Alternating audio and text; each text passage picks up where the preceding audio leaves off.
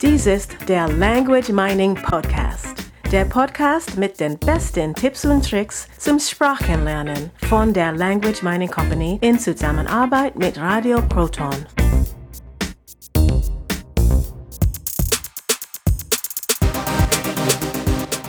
Zu dieser Episode ist sowohl ein E-Book als auch ein Hörbuch erhältlich.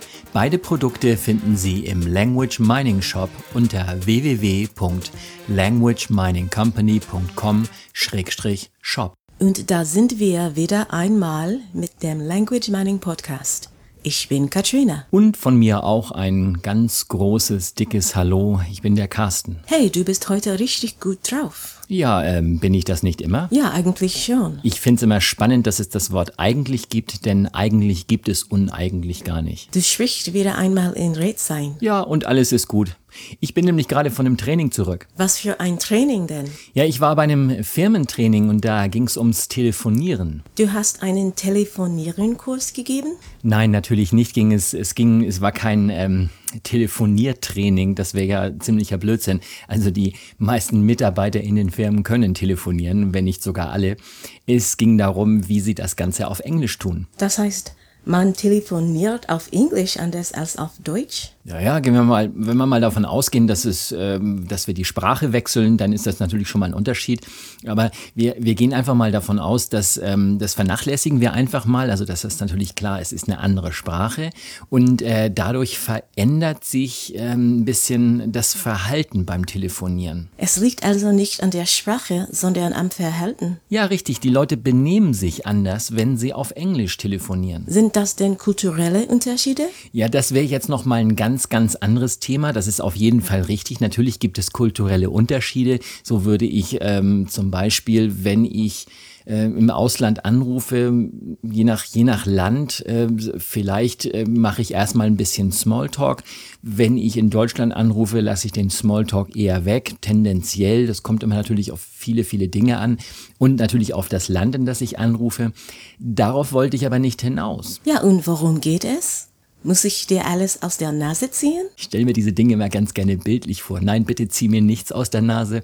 Äh, es geht hier um die Einstellung, um die Einstellung der Mitarbeiter der Sprache gegenüber. Und diese Einstellung, dieses Verhalten nehmen sie dann mit äh, ins Telefongespräch. Mach doch bitte mal ein ganz konkretes Beispiel. So, es sitzt ein Mitarbeiter im Büro und äh, das Telefon klingelt.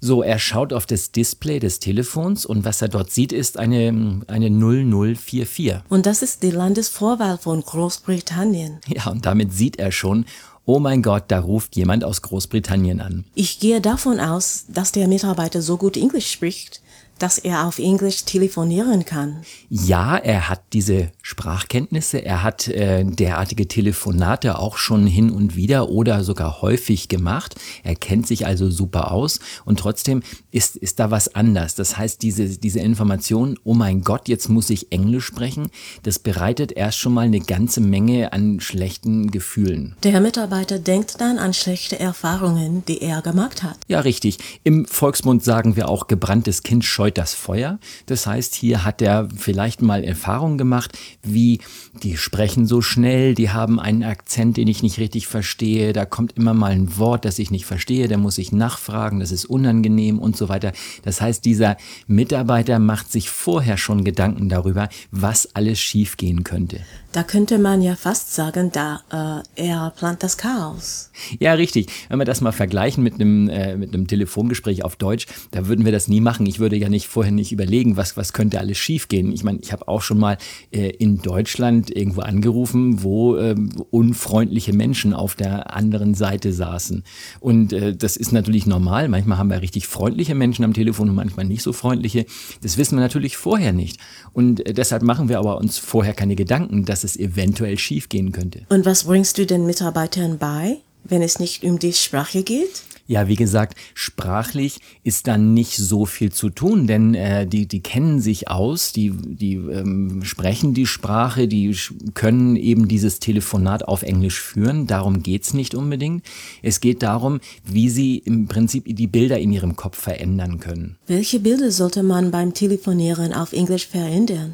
Ja, zunächst mal ist es so, dass das alles, was wir, was wir tun im Büro, bei den meisten Menschen zu fast 100 Prozent oder oder sagen wir mal zu über 90 Prozent mit der deutschen Sprache verankert ist. Das heißt, ich mache alles im Büro, mache ich auf Deutsch. Und äh, dadurch ist der, der Griff zum Telefonhörer ist schon mal äh, deutsch verankert. Das heißt, wenn der jetzt zum Beispiel am anderen Ende auch eine Frage auf Englisch stellt zu einem gewissen Produkt, ähm, das ich verkaufe oder wenn es eine technische Frage ist, Kundendienst und so weiter, dann habe ich dieses Produkt vermutlich, das von meiner Firma hergestellt ist zum Beispiel, dann habe ich über dieses Produkt Schon ganz, ganz häufig gesprochen und zwar immer auf Deutsch.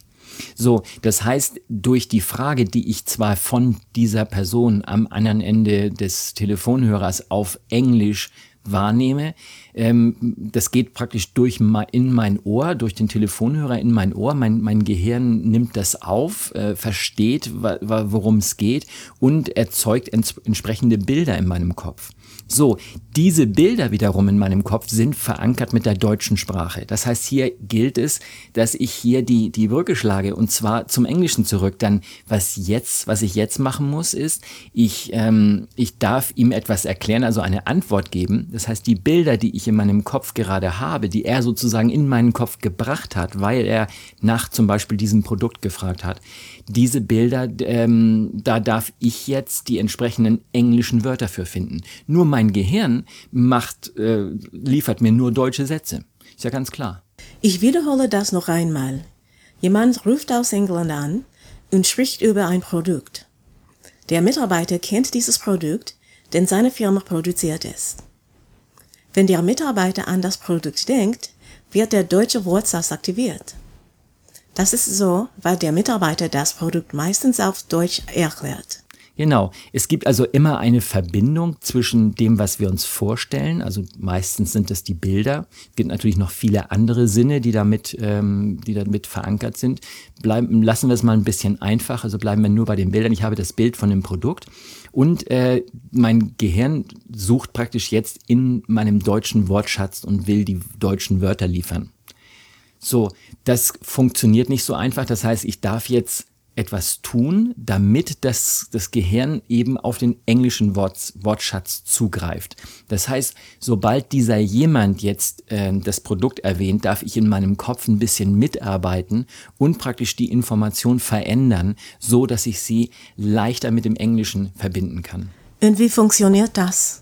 Ich könnte mich hier zum Beispiel daran erinnern, wie ich dieses Produkt schon einmal auf Deutsch, äh, Entschuldigung, auf Englisch, ähm, äh, zum Beispiel auf einer Messe oder bei einer, ähm, ja, einer anderen Situation beschrieben habe. Ich könnte mich daran erinnern, wie, wie jemand anders mir das Produkt beschrieben hat, damit ich einfach einfach diese, diese, diese Wörter, ähm, dass ich, dass ich den Zugriff bekomme, dass mein Gehirn auf meinen englischen Wortschatz zugreift. Mir geht es manchmal auch so, dass ich etwas erklären möchte und mir die deutschen Wörter nicht entfallen, obwohl ich die Wörter kenne. Ja, und da ist es sinnvoll, dass man mal schaut, also du jetzt ganz konkret, was ist es genau, das du erklären wolltest? Und ähm, äh, wahrscheinlich ist es vielleicht aus den USA, was du in den USA erlebt hast und du hast es in den USA auf Englisch erlebt. Das heißt, alles, was dort passiert ist, ist sprachlich mit dem Englischen verbunden. Und jetzt versuchst du das Ganze auf Deutsch zu erklären. Das ist wahnsinnig schwer. Also, auch dann kann ich die Situation verändern. Das heißt, ich stelle mir die Dinge einfach so vor, als wären sie auf Deutsch passiert Genau, genau so ist es. Es klingt alles sehr simpel und sehr einfach. Ähm, da, da kann man, das kann man trainieren, das kann man üben. Wir haben bei uns auf der Website auch ähm, wirklich Anleitungen dafür, wie, wie man, was man genau macht mit Schritt für Schritt Anleitungen und so weiter. Das wäre jetzt ein bisschen zu viel, alles hier in dieser, dieser kurzen Zeit, das ähm, zu erklären, zu erläutern. Also da kann man sich ganz gezielt darauf vorbereiten, dass das eben leicht geht von einer Sprache äh, in die andere zu wechseln, also beim, äh, beim Telefonat dann plötzlich etwas zu erklären, was eigentlich zum Deutschen gehört und dann auf Englisch ist und so weiter. Und äh, wie man sozusagen dann das, das Deutsche leichter aus dem Englischen raushält und andersrum natürlich auch, wenn man, wenn man will. Stressfrei auf Englisch telefonieren. Das geht wirklich. Man braucht nur einige Dinge in seinem Kopf zu verändern. Es hat viel mit dem Verhalten zu tun. Es ist also nicht die Sprache, sondern die Einstellung der Person. Das ist es. Also zusammengefasst, locker bleiben, cool bleiben. Ihr könnt das ähm, immer langsam und ähm, ruhig reden, auch in Notizen machen, viel, also mitschreiben beim, beim Telefonieren, damit einfach ähm, ich dann auch mal wieder ein paar Nachfragen stellen kann, damit ich den, den Faden nicht, nicht verliere beim Telefonieren. Und oft ist es auch so, wenn ich mit zum Beispiel, wenn jemand äh, am, am anderen Ende der Leitung ein, das Wort, ein Wort erwähnt, wenn ich das kurz aufschreibe, das ist ein Stichwort und dieses Stichwort ist dann natürlich auf Englisch. Das heißt, dass wenn ich das sehe, dann habe ich es gleich wieder, ähm, bin ich gleich wieder in meinem englischen Wortschatz und versuche nicht auf den deutschen zuzugreifen. Also mir passieren dann nicht so Dinge wie, oh mein Gott, wie war das noch? Jetzt fällt mir dieses Wort nicht ein oder diese Geschichten dieses, dieses typische, jetzt fällt mir das Wort wieder nicht ein, das passiert in der Regel dann, wenn wir, äh, wenn wir mit den Gedanken praktisch im Deutschen sind, also mit den Gedanken hier im Beispiel war es das, das Bild, was wir uns vorstellen. Wir sind im Deutschen und ähm, wir, wir suchen, suchen, suchen, nur das, wir finden nichts, weil wir eben im deutschen Wortschatz suchen. Und der, der Sprung rüber zum Englischen,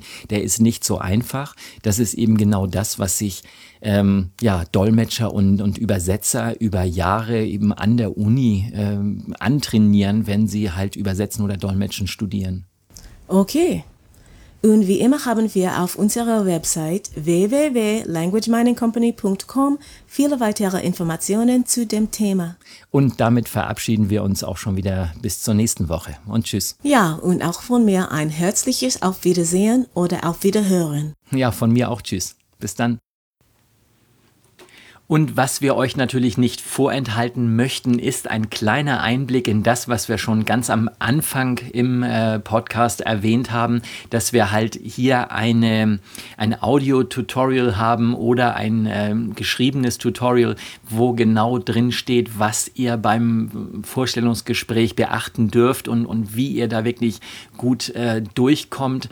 Ähm, ja, hier geht's los, mal kurz, äh, gut eine Minute und ähm, das Ganze ist natürlich sehr sehr, sehr viel länger. Hört mal rein. Vorstellungsgespräch auf Englisch. Bereiten Sie sich optimal darauf vor, während des Vorstellungsgesprächs die Sprache zu wechseln.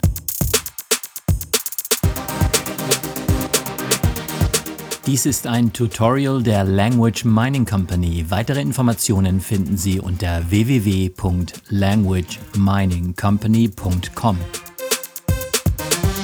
Sie haben sich für einen Job beworben und sind auch tatsächlich zum Vorstellungsgespräch eingeladen? Natürlich wollen Sie Ihr Bestes geben und möchten sich optimal auf das Gespräch vorbereiten.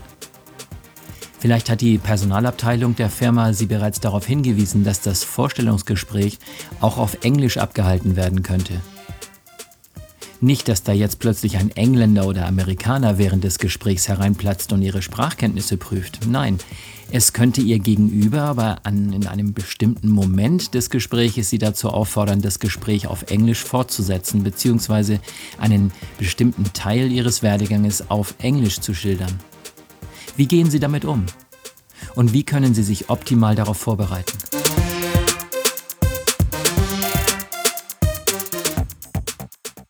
Zu dieser Episode ist sowohl ein E-Book als auch ein Hörbuch erhältlich.